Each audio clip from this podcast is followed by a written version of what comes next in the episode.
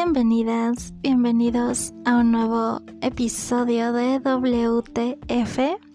Soy Sayuri y no voy a hacer más de un capítulo por semana, pero esta vez em, sentí la necesidad de grabar porque es el Día Mundial de la Depresión.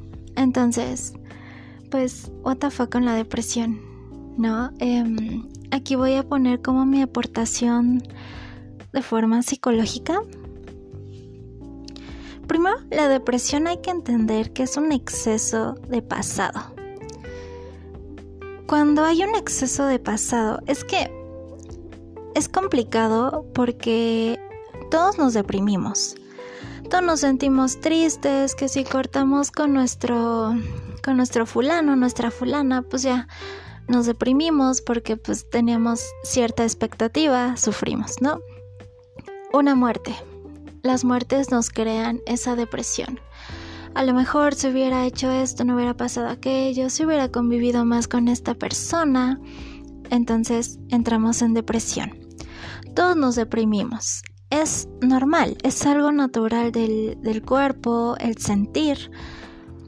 Pero aquí quiero hacer como esa diferencia de depresión a tristeza. La tristeza, pues, todos nos sentimos tristes en algún momento, cuando tenemos una pérdida eh, de cualquier tipo. Cuando hablamos de depresión, ya podemos hablar posiblemente de una enfermedad, el exceso del pasado. Es fuerte, mm, como que tengo que enfocar bien lo que voy a decir porque ya cuando una persona es depresiva puede llegar hasta la parte del suicidio y por eso es tan alarmante porque es estoy triste, estoy triste, que estoy triste y entonces llega una persona a decirle a sus familiares, amigos, estoy triste. Ok, te apapacho, a ver, cuéntame qué tienes. Segundo día, estoy triste otra vez. Ok, vamos por tu chocolate favorito. Tercer día, cuarto día, primer mes, segundo mes, un año entero, cinco años enteros, diciendo diario, me siento deprimido ahí ya hay un problema. ¿Cómo se puede encontrar?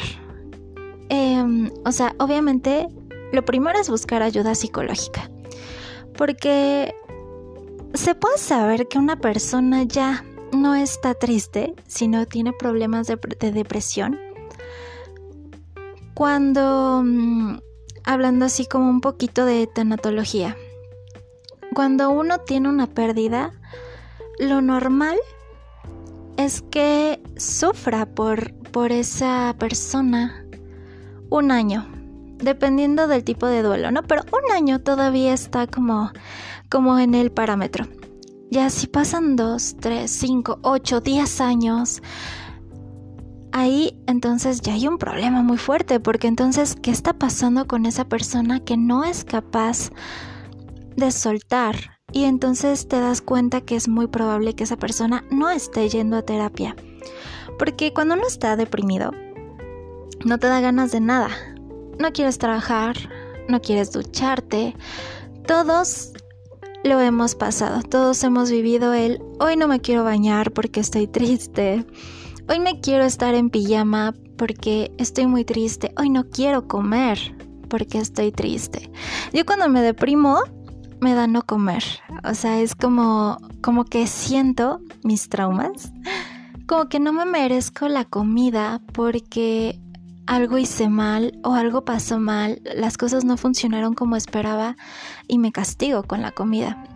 No digo que ya como un trastorno de, ah, no, mm, no. Un día, nada más un día dejo de comer porque no tengo ganas ni siquiera de eso. No salgo de mi habitación, no contesto mensajes, todos hemos pasado por esto. No salir de la cama, llorar toda la noche, estar eh, con nuestros pañuelos, escuchando música triste. Es lo normal. porque al final somos humanos y tenemos sentimientos. Pero ¿qué pasa con esas personas que se deprimen y ya no salen de su habitación jamás? Ya no se bañan, ya ya no encuentran inspiración en absolutamente nada. Y entonces antes se creía, ¿no? Antes se decía mucho, cuando una persona se quiere suicidar y lo dice, es porque no se va a suicidar. No, no es así. Cuando una persona te está hablando constantemente de suicidarse, es porque realmente lo está pensando. O sea, cuando uno piensa algo mucho, es porque lo tienes pegado en la cabeza. Es algo que te está dando vueltas. Si yo empiezo a hablar de, ay, me gusta esta persona y no dejo de hablar de esa persona que tanto me gusta, es que está en mi cabeza. No puedo sacarme ese pensamiento. Lo mismo pasa con una persona eh, que dice, me quiero suicidar. Y entonces empieza, mi vida no tiene sentido, eh, no soy suficiente para nadie, eh, mis logros, en lugar de decir, wow, logré esto en mi vida, estoy logrando aquello, uno mismo se empieza a autoflagelar y a decir, no fue para tanto ese logro, no me lo merecía, ese reconocimiento no debió llegar a mí. Y aquí el problema es que la depresión tiene muchos... como muchas raíces, lo veo como una especie de árbol negro, ¿no? Donde empiezan las ramas de las personas que se deprimen y se vuelven a lo mejor antisociales porque les empieza a dar esa ansiedad. Está la otra parte, ¿no? Eh, las ramitas, que entonces como estoy deprimido y no sé cómo canalizar esas emociones, acudo a las sustancias tóxicas, que ya vienen siendo, no sé, el alcohol, las drogas, y entonces entras como a un estado de, mm, de tranquilidad, supuestamente, donde las drogas a lo mejor te dan esa euforia, ay no, yo estoy súper bien, wow, se baja el efecto de las drogas y otra vez se deprimen. O los alcohólicos, ¿no? Em, no quiero hacerme responsable de este tipo de emociones, entonces me alcoholizo para poder evadir mi realidad en lugar de enfrentarla o los que coman mucho. Estoy muy deprimida, tengo mucha ansiedad, entonces empiezo a comer y a comer y a comer para llenar todo ese vacío que estoy sintiendo. Los que fuman, ¿no? Eh, tengo ansiedad, fumo porque de alguna forma estoy igual sacando. Entonces, son muchas cosas las que puede llevar la depresión. No es simplemente estoy deprimida, déjame llorar. Sí, pero si ya pasa una semana, y de repente lleva un año y de repente llevan muchos años, esa persona necesita ayuda psicológica urgentemente. Pero a ver, tampoco hay que romantizar. Aquí es donde a lo mejor algunas personas van a decir, mm, no, mm". pero no hay que romantizar tampoco el tema de la depresión. No es decir, estoy triste, pues responsabilícense de mi tristeza, apapáchenme diario, escúchenme diario, entiendan que me estoy drogando, que me estoy matando, que me estoy haciendo, que estoy haciendo cartas suicidas, que ya me tomé un frasco de pastillas y no me morí, pero pues porque al final esas personas se vuelven cargas. Y suena fuerte decirlo, yo lo sé, pero es que uno debe responsabilizarse porque cualquiera puede caer en un cuadro de depresión. Obviamente si ya tienes como que esa segregación de sustancias donde no tienes la dopamina alta, etcétera, que necesitas ya esas sustancias para poder estar bien porque si es algo clínico. Pero por lo mismo es como los vicios. Es reconocer, a ver, es normal que cada que estoy triste me voy a drogar. Es normal. Es normal decir, no he superado a mi abuelita que se murió cuando yo tenía 5 años y ya soy un adulto de 25 años. ¿Es normal eso? Es empezar a hacer uno mismo esa conciencia de decir, a ver, esto ya no es normal. Y tomar la decisión de tener ayuda psicológica. Si de plano es demasiado, ¿no? Ya es una depresión muy fuerte, ayuda psiquiátrica. Antes era mal visto como que el tema del psicólogo. Voy al psicólogo y lo primero era como, ¡Ah! ¿que estás loco? ¿Que estás loca? No manches, pues ¿qué tienes, no? Mm, las voces. No, es simplemente, es como cuando se rompe una estructura de tu casa. Se me rompió, entonces voy a llamar a alguien que me ayude a poner ese cimiento otra vez para volver a tener mi casa construida, sana, bien y no se me caiga encima. Lo mismo pasa aquí. A ver, necesito un doctor de la mente. Un doctor, ¿no? Este, cuando uno se enferma vas al doctor general. Cuando es algo ya psicológico, pues voy al psicólogo, ¿no? Ahí pasa que se hacen regresiones. A ver, ¿dónde está el origen de tu depresión? ¿Qué es lo que te está conmocionando tanto? Vamos a indagar. Y sobre todo el psicólogo, su función es date cuenta de lo que estás, em, de lo que está pasando en tu vida. Date cuenta que tienes un problema, date cuenta que tienes que enfrentarlo. Ya cuando es demasiado, los psicólogos no medican. Vas al psiquiatra. Ahorita ya es, hasta está de moda decir, no, es que mi terapeuta, ¿no? Y es muy común y la gente dice, ah, tienes terapeuta, ah, eres cool, yo también tengo mi terapeuta. Pero ya decir psiquiatra, otra vez entra ese tabú de decir, pues que estás loca, que estás loco, como que el psiquiatra. El psiquiatra ya puede medicar y entonces ya puede nivelar esa parte de las sustancias que se necesitan para poder tener una vida estable. A lo mejor no salir de la depresión porque es algo difícil, pero sí poderlo, eh, poderte hacer un adulto funcional ante la sociedad. Porque ¿qué pasa? Ya no eres un adulto funcional ante la sociedad cuando pierdes trabajos por, por las sustancias, cuando ya no sales de tu casa, cuando ya no trabajas, cuando ya no te esfuerzas, cuando ya no haces absolutamente nada más que lamentarte de, de tu historia. También, ojo, es muy importante decir que no hay que victimizarse, porque entonces uno dice, ah, sufro depresión y por eso le voy a hacer la vida de cuadritos a mi familia, me van a tener que eh, comprender de que me van a tener que ir a recoger de la calle porque ya tuve otra sobredosis, eh, porque ya me desaparecí mucho tiempo por, por alcoholizarme, porque ya, ya estoy haciendo que las personas dejen de vivir por estarme cuidando de que no me mate, de que no haga, de que no deshaga, de que no o, o sabes que estoy deprimido, entonces soy muy agresivo, tienes que tolerarlo porque así es mi enfermedad. No, no, eso ya no es válido. Ya es... Aquí estamos hablando de personas eh, con mayoría de edad, ¿no? Un menor de edad es distinto, porque sí es obligación de los padres. Ah, veo que tienes un cuadro de depresión, te llevo al psicólogo. Ok, todavía no, te llevo al psiquiatra. Ok, esto, aquello. Busca solución los padres. Pero cuando ya tienes más de 25 años, ya no es... Y digo 25 porque es la edad exacta donde el cerebro se acaba de desarrollar. Todavía antes es más fácil hacer drama. A lo mejor no es que la persona sea depresiva, es que quiere llamar la atención.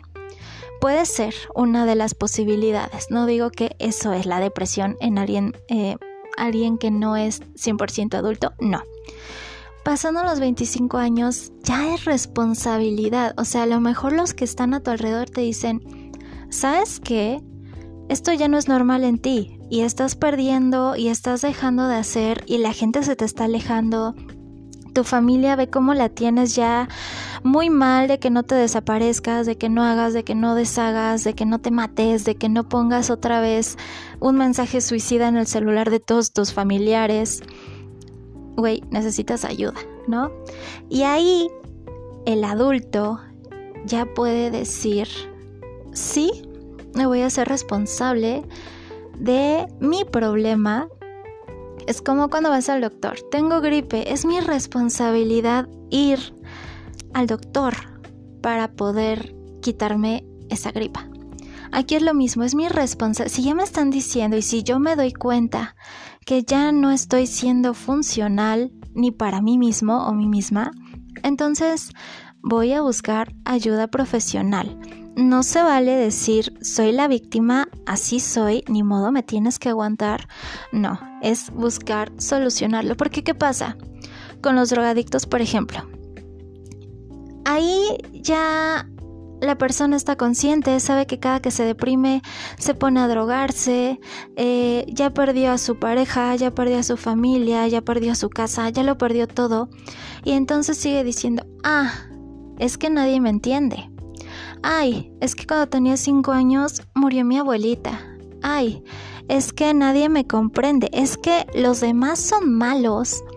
Porque eso es algo que usan mucho luego los demás son los malos, no yo, porque no están eh, aguantando mis cosas. Y entonces le echo la culpa a todos, menos a mí. No me hago responsable de mi problema. Entonces, no hay que romantizar, o sea, no digo que qué mal, pobrecitos, no, si es un problema muy fuerte que los puede llegar, los puede llevar al suicidio, ¿no? Por eso precisamente existe un día en el año el Día Mundial del Suicidio, porque es un tema muy grave, pero también es importante no victimizarse, no justificar, justificarse, justificarse, buscar ayuda realmente profesional y seguir ahí. Hay personas que dicen, a ver, ya me dijeron que tengo esto y que tengo que tomar esta medicina toda la vida a lo mejor alguien va a decir, no, o sea, yo estoy en contra de eso, obvio no voy a tomarla toda la vida. Pero a ver, pongámonos a reflexionar. Si eso te va a ayudar a estar mejor contigo mismo, a poder estar en una sociedad, a poder tener uniones más fuertes eh, con tu familia, con tu pareja, con tus amigos, y que si la tienes que tomar toda tu vida, si va a ser para estar bien, para mejorar, para poder estar estable y para evitar esos sentimientos tan destructivos, porque lo que pasa con las personas con depresión es que se, se autodestruyen, pero ahí no queda la cosa, destruyen también a los demás. Ahí ves a familiares muy tristes que nada más están esperando el momento en que su ser querido se suicide, ¿no? O, o empiece a amenazar con que lo va a hacer. Y ahí ya se hizo a lo mejor una dinámica muy tóxica porque si pasa una vez, correr a buscar ayuda. Pero si ya son muchas, entonces se vuelve una dinámica. Y ahí es cuando uno dice, si tanto lo estás diciendo es porque no lo vas a hacer. ¿Por qué? Porque ya una vez me dijiste que te ibas a suicidar, ya me preocupé, ya te busqué por toda la sociedad, eh, por toda, em, por todos los lugares, ya te llevé a terapia, ya intenté ayudarte. Otra vez resulta que se intenta suicidar. Y otra, y otra, y otra. Entonces llega un momento que dices, güey, ya, ¿no? Y ahí ya es cuando uno pierde esa sensibilidad y dices, pues hazlo, güey, o sea, ya, deja de estarlo diciendo, llevas años diciéndolo y no lo haces, no buscas ayuda, no lo haces, no buscas mejorar. O sea, ya. También hay que entender que cansan a las personas. Por eso es muy importante primero darse cuenta y luego buscar ayuda por su cuenta.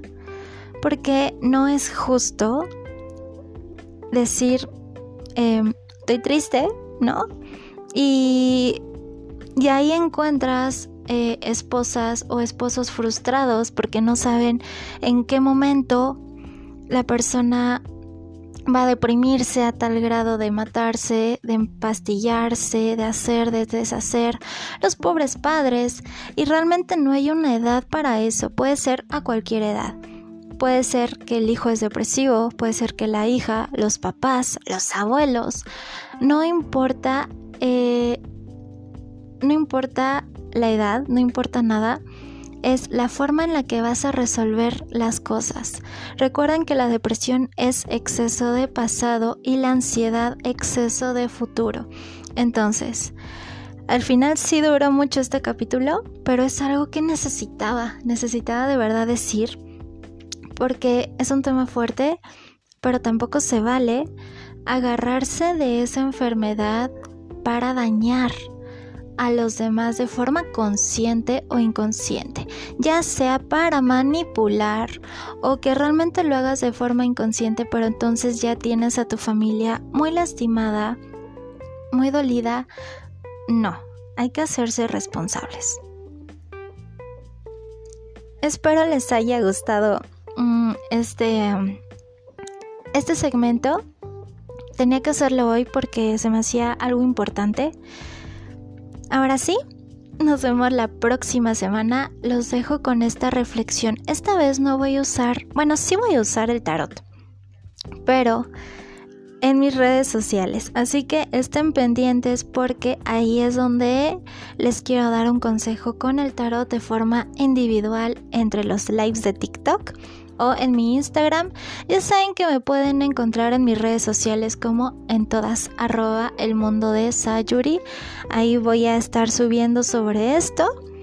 Eh, igual si necesitan eh, alguna consulta de tarot, porque también soy tarotista. Eh, porque luego dicen, a ver, no sé por qué estoy triste, no sé qué es lo que no estoy trabajando bien y entonces el tarot también te puede ayudar mucho a decir, mira, es por esto y esto estás haciendo mal y por eso estás acá. Entonces, ya saben que me encuentran en mis redes sociales para cualquier duda, comentario, sugerencia que tengan. Y ahora sí, me despido, les mando mucha luz, mucho amor a esas personas que están en esa situación de la depresión, de verdad, les mando toda la fuerza y sobre todo les deseo claridad para que puedan ver que necesitan resolverlo, no simplemente quedárselo. Si necesitan medicarse toda la vida, no piensen por, simplemente háganlo para que estén bien por siempre. Los quiero mucho y nos vemos la siguiente semana. Chao.